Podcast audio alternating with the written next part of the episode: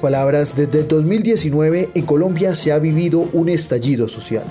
Un paro nacional que ha dejado ver que en el país la protesta social es el camino de muchas personas que por años no se han sentido escuchadas ni representadas con las políticas y los gobernantes nacionales.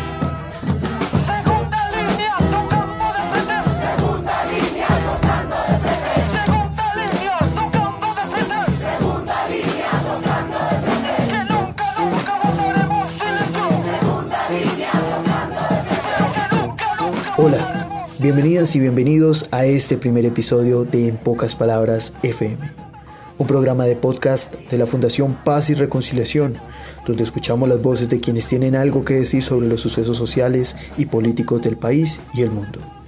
Mi nombre es Sebastián Solano y estaré acompañándolos en este episodio del primer mes del paro nacional del 2021.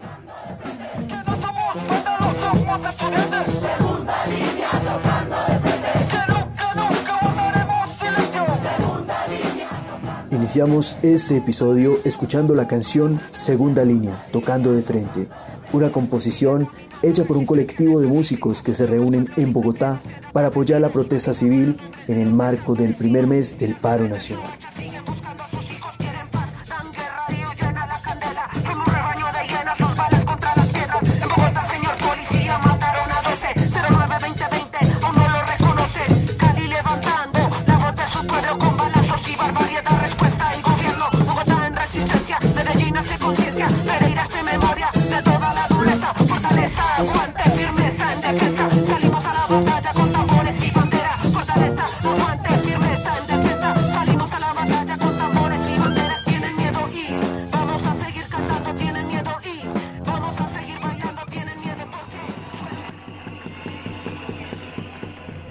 Marchando hoy contra la reforma, porque no es justo. El, gobierno se enriqueció durante la pandemia y ahora nos quiere meter una reforma que nos va a empobrecer más a Colombia. No es justo. ¿Cómo es posible que en un país se gasten más de 3 mil millones en publicidad? No es posible que se gasten 14 billones en aviones de guerra cuando se está pasando hambre. No es justo. Y ahora el pueblo, el pueblo tiene que pagar por estos gastos. No. Estamos hoy por eso. Hoy salgo a marchar porque es lo que nos toca, es lo de nosotros, es por lo que tenemos que luchar y todos deberíamos estar aquí. Yo estoy marchando por la educación porque la mayoría de personas queremos estudiar y simplemente no se nos da la posibilidad económicamente y más siendo que eh, todo es súper caro y para una carrera no alcanza absolutamente nada o es una carrera o es endeudarse con el ICETEX, entonces no se puede hacer ambas cosas. Eh, yo estoy acá porque me parece el colmo que en este gobierno haya para guerra y no para ni educación ni salud. Entonces, como que me parece el colmo que no venga gente a venir a apoyar a los estudiantes, que eso solo seamos los jóvenes.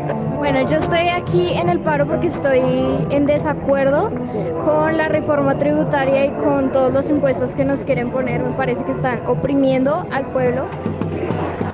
Este 2021, con una pandemia que permanece luego de un año en el que muchas agendas pararon a raíz del COVID-19, de nuevo la gente se volvió a encontrar en las calles desde el pasado 28 de abril y luego de un mes permanece en el espacio público. Aún cuando las cosas que han resaltado, además de la resistencia a los manifestantes, ha sido la constante violación de derechos humanos. Gente, me reporto desde Ibagué. Jordán, segunda etapa, nos están disparando, estamos rodeados no tenemos la oportunidad de salir ni de movernos. Por favor, retuiteen, ayuda, necesitamos ayuda urgente, Jordán. Dos patrulleros me agarran de la espalda, me tiran contra la reja, me comienzan a golpear los pies, la espalda, me dieron un golpe en la columna y después de eso me dicen, así somos los milicianos, agradezca que no estamos de noche.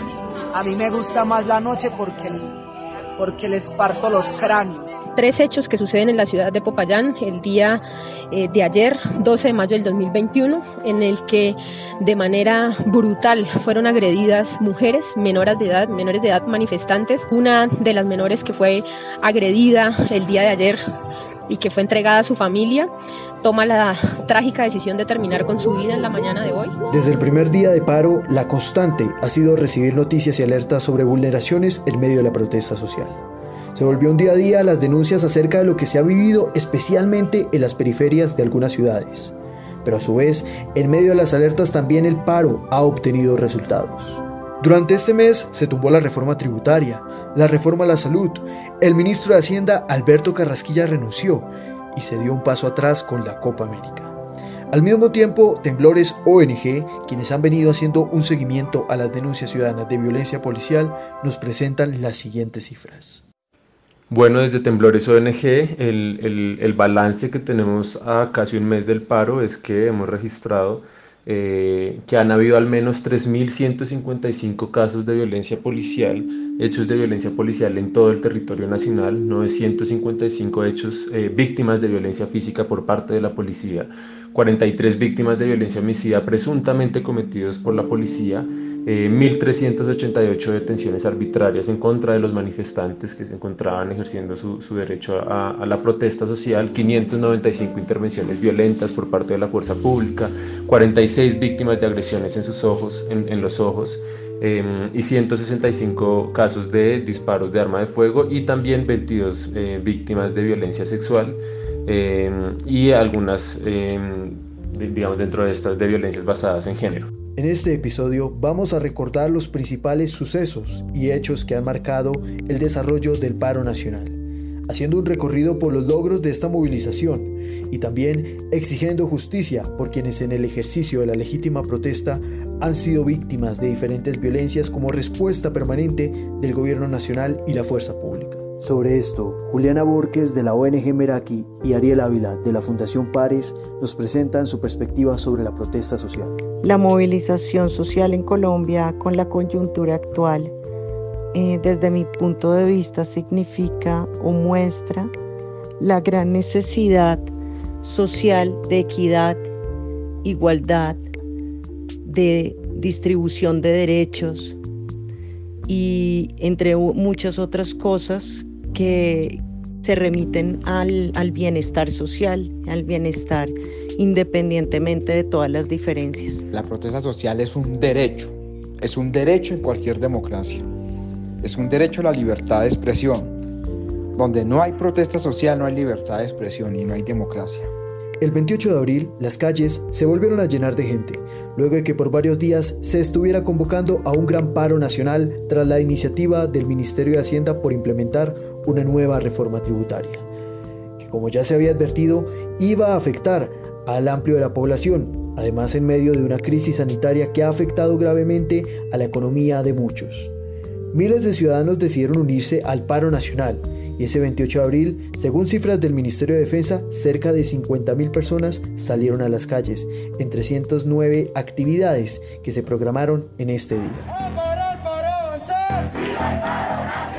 Mañana de este miércoles 28 de abril se reportaron manifestaciones en 23 ciudades de Colombia. Pese al auto del Tribunal Superior de Cundinamarca, que en horas de la noche del 27 de abril dejó sin efectos los permisos concedidos por las autoridades locales y regionales para el desarrollo de las protestas, diferentes movimientos sociales, indígenas, campesinos y de trabajadores se congregaron en las principales vías y escenarios de las capitales del país.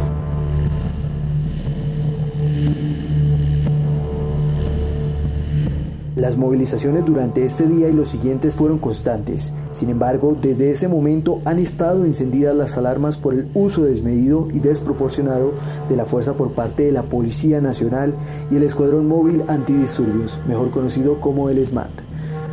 El inicio de mayo estuvo marcado por la orden del presidente Iván Duque de militarizar las ciudades. Conforme a la política marco de convivencia y seguridad ciudadana, como comandante supremo de las Fuerzas Armadas, la figura de asistencia militar seguirá vigente en los centros urbanos. Finalizando abril y empezando el quinto mes del año, ya eran 10 las personas que en hechos relacionados con la fuerza pública y la protesta social habían perdido la vida. Tal fue el caso de Cristian Moncayo, Steven Sevillano, Charlie Parra, Marcelo Agredo, Miguel Ángel Pinto, Einer Lazo, Jesús Flores, Brian Niño, Santiago Murillo y Kevin. Señor presidente. Por estos mismos días, el presidente Iván Duque solicitó al Congreso de la República el retiro de la reforma tributaria. Tras enviar al ejército a las calles para contener la situación, ahora el presidente da marcha atrás. Le solicito al Congreso de la República el retiro del proyecto radicado por el Ministerio de Hacienda y tramitar de manera urgente un nuevo proyecto, fruto de los consensos, y así evitar incertidumbre financiera. Luego, Alberto Carrasquilla decidió dejar su cargo en el Ministerio de Hacienda. Renuncia el ministro de Hacienda Alberto Carrasquilla. Luego de todo lo que ha sucedido con la reforma tributaria, también renuncia su viceministro Juan Alberto Londoño. Sin embargo, el paro nacional continuó. Yo creo que una de las ganancias más importantes, más allá de eh, tumbar la reforma tributaria o la de la salud o haber ganado un poco este escenario de que por lo menos en, en este semestre no se cobre matrícula en las universidades públicas. Yo, eh, más allá de esas ganancias como tangibles que la gente las ha visto, para mí la mayor ganancia es que la gente sienta que salir a las calles funciona, eh, que la gente que sale a las calles no son eh, vándalos, no, que se deje de criminalizar a la gente que sale a movilizarse que es lo que usualmente nos ha mostrado los medios de comunicación tradicionales y pues las eh, el gobierno de, de turno, ¿no? Yo creo que este paro, digamos, uno podría hacer como cuatro balances. Es un paro totalmente esperable, es un paro que tiene toda la justificación del caso. Colombia tiene una crisis o una crisis en cuatro partes. Una gran crisis de seguridad, una gran crisis política, una gran crisis social y una gran crisis económica. Entonces este paro es como el grito que pide la gente de democracia. Ese es el primer balance. El segundo balance es que esto es un paro que ha tenido un costo humanitario muy grande. Los datos ya los di. Es sin precedentes, esto no es comparable ni con Chile ni con lo de Perú. En Perú tumbaron un presidente por la muerte de dos estudiantes. Es un paro que tiene un costo económico, pero para eso son los paros pero ha sido más dramático el costo humanitario. Y es un paro que ha tenido un costo social positivo, y es que ha llevado la política otra vez a la calle. En este tiempo el juego político no se ha hecho esperar.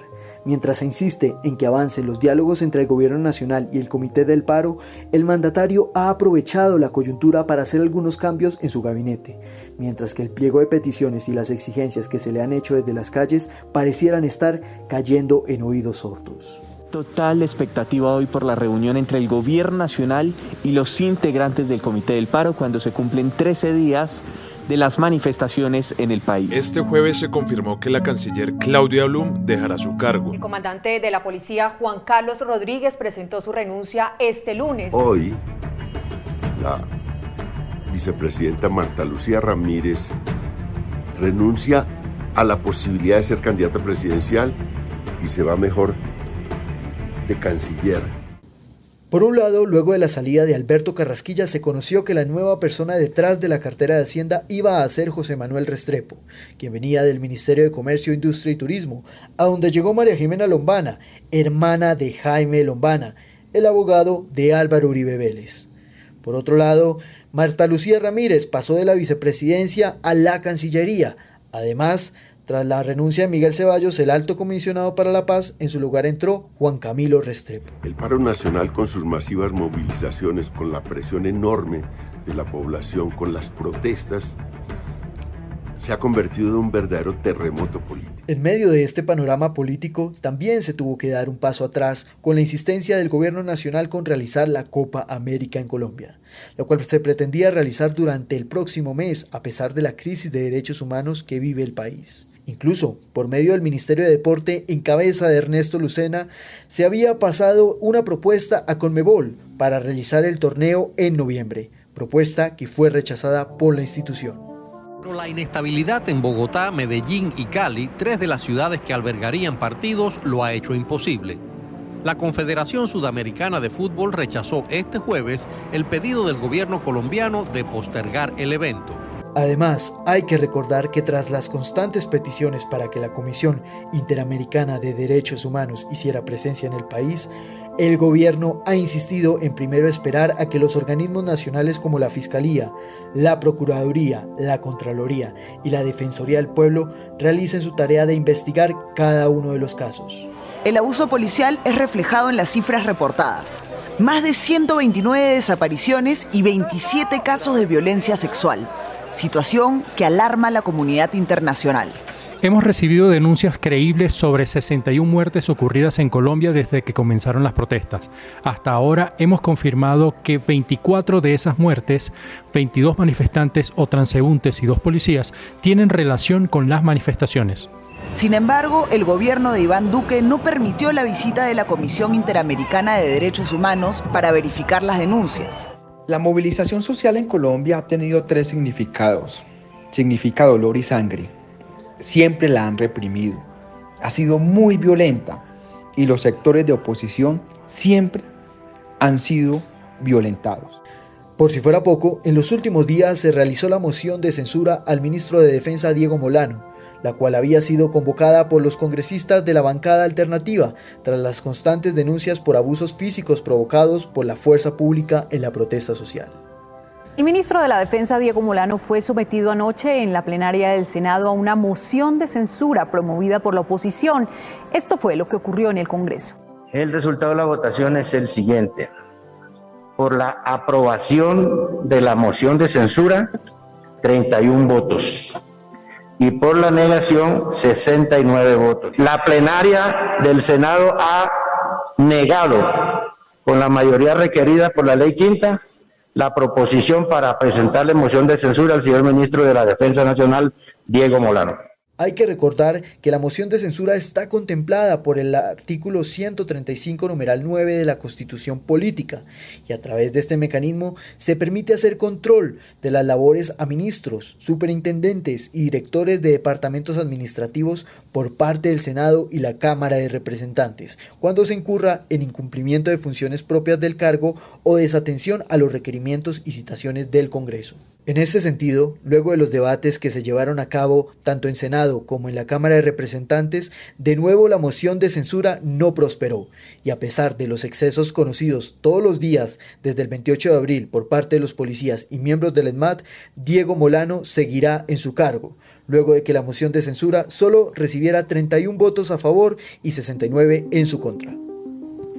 Mi lectura de la respuesta institucional como con la fuerza pública y de las mismas respuestas en la moción de censura de un ministro de defensa que parecería un ministro de guerra es que definitivamente no hay un interés de estar eh, eh, con y a favor de la ciudadanía, hay una división gubernamental de entender qué es la ciudadanía hay una mm, dinámica de, de invalidar las expresiones ciudadanas y todas tacharlas bajo, bajo términos como vandalismo y terrorismo, que aunque es claro que hay personas que se aprovechan de la movilización y también han dañado parte de esta movilización, generando acciones de violencia y de daño de lo público, por la minoría, el gobierno no puede darle la espalda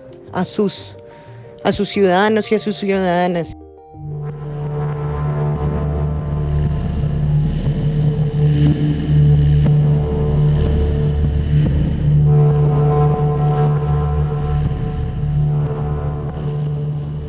Son importantes los logros del paro nacional, de la gente que se ha organizado en cada zona del país demostrando que hay un cansancio colectivo a raíz de la realidad social colombiana, pero que a su vez hay un ánimo de resistencia hasta que algo cambie, hasta que las decisiones no dependan únicamente de algunos sectores, sino que sean escuchados y escuchadas quienes tienen claro lo que realmente está pasando en Colombia. Un mes del paro durante este año. Los mensajes son múltiples. Reconozcan la protesta social como un derecho, hagan control político y veeduría ciudadana, que eso también va a garantizar a futuro que los derechos fundamentales de nosotros, nosotras y nosotres se respeten en el marco de la protesta pues a, los altos mandos se, les pide que, reconozcan, que reconozcan que hay una difícil situación eh, y que hay un problema en la misma institución estructuralmente. Eh, y es importante que se reconozca esto para dar un primer paso que se le pida perdón a la ciudadanía y que se le pida perdón a, los jóvenes, a las familias de las víctimas de violencia homicida y de violencia física, eh, en nombre de toda la institución. De apoyo a quienes permanecen en las calles, de atención al gobierno que con sus pocas acciones está permitiendo que la protesta social se siga convirtiendo en un campo de guerra, de agradecimiento a las comisiones de derechos humanos que se han expuesto por proteger a los manifestantes, de veeduría ciudadana y de la comunidad internacional, y de respeto por la vida a los ciudadanos por parte de la fuerza pública.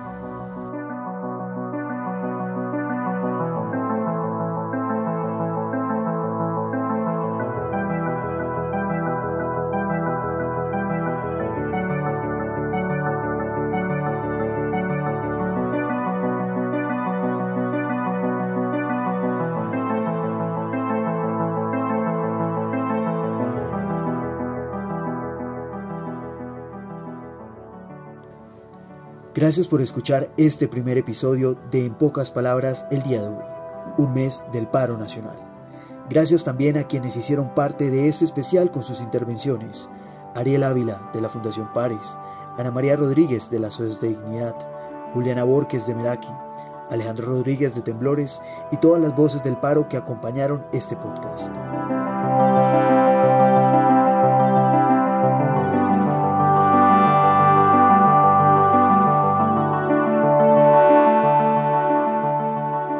Este fue un producto del equipo de comunicaciones de la Fundación Paz y Reconciliación. Nos escuchamos en el próximo episodio. Síguenos en nuestras redes sociales, Pares Colombia, y visita nuestros contenidos especiales en pares.com.co.